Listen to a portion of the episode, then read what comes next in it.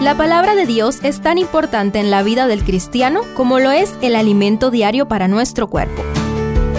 Estudia con nosotros el capítulo del día en Reavivados por su palabra. Primero de Crónicas 11. Después de la gran desgracia de la caída de Saúl, este capítulo se concentra en tres registros que marcan la consolidación del gobierno de David como rey de Israel. Acompáñame a reflexionar en estos sucesos. Primero, coronación de David. Esta versión resumida de la coronación de David se enfoca en el momento en que David es proclamado rey en la ciudad de Hebrón.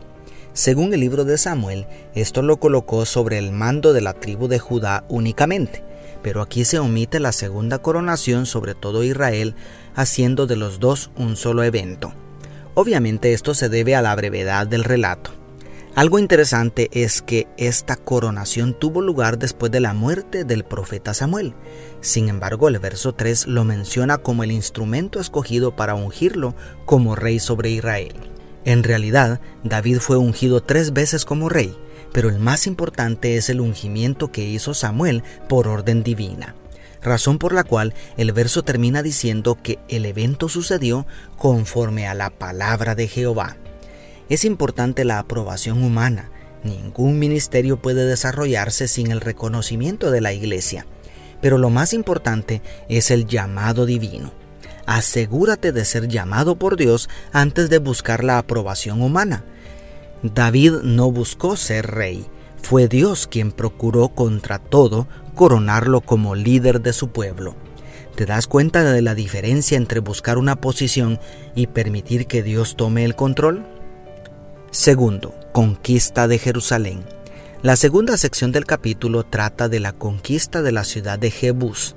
Esta era una fortaleza inexpugnable sobre el monte Sión los jebuseos vivían tan confiados allí que cuando David la sitió con el ejército de todo Israel, se burlaron de él diciendo que los cojos y los ciegos podían detenerlo. Sin embargo, el rey desafió a sus hombres diciendo, el que primero derrote a los jebuseos será cabeza y jefe. Según el cronista, por esta razón Joab, hijo de Sarbia, se consagró como el jefe del ejército de David esto a pesar de que ya había cometido un crimen al eliminar a Abner. Esta ciudad, que originalmente pertenecía al territorio de Benjamín, pasó a ser parte de la tribu de Judá y, bajo el liderazgo de David, fue engrandecida y más adelante fue embellecida aún más por la construcción del majestuoso templo de Jehová por manos de Salomón. ¿Cuántos años habían pasado y nadie se atrevía a expulsar a los jebuseos porque se consideraba imposible penetrar la ciudad?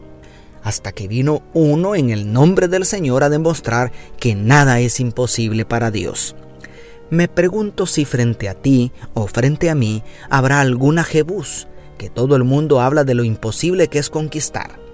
¿No nos estará llamando Dios a demostrar que nada es imposible para quien, poniendo a un lado el yo, permite que el Espíritu Santo obre sobre su corazón y vive una vida enteramente consagrada a Dios? Como dice Servicio Cristiano, página 315. Esta sección termina informando que David iba adelantando y creciendo y Jehová de los ejércitos estaba con él, según el verso 9. Y tercero, los valientes de David.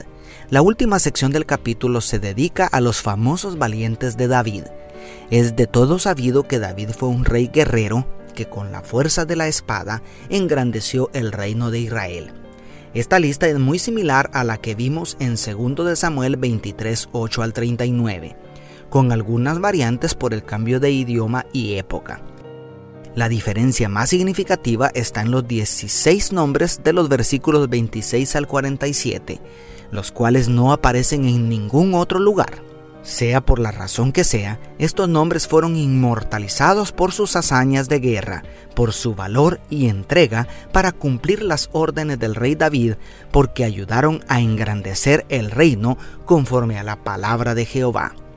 Nosotros estamos en medio de una guerra mucho más grande y de mayores consecuencias. Es el propósito de nuestro Rey que nuestros nombres sean inmortalizados en el libro de la vida. Dios te bendiga, tu pastor y amigo Selvin Sosa.